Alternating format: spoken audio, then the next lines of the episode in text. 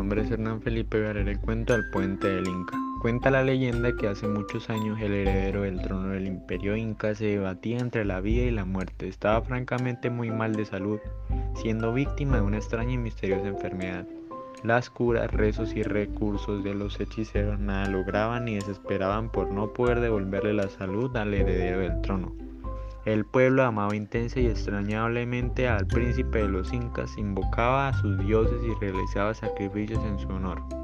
Fueron convocados los más grandes sabios del reino quienes afirmaron que solo podía sanarlo el maravilloso poder del agua de una vertiente ubicada en una lejana comarca.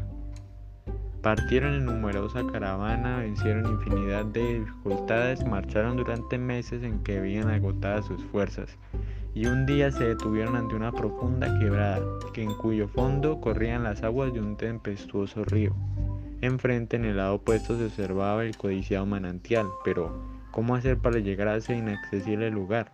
Meditaron durante mucho tiempo tratando de una forma de llegar hasta las milagrosas aguas, pero todo era en vano. Cuando ya la desesperación los dominaba, aconteció un hecho extraordinario.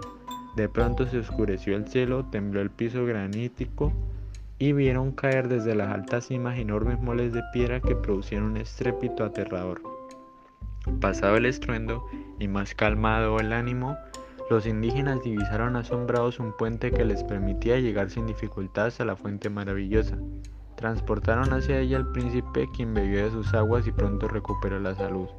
La omnipotencia del dios Inti, el sol, y de Mama Kila, la luna, habían realizado el milagro.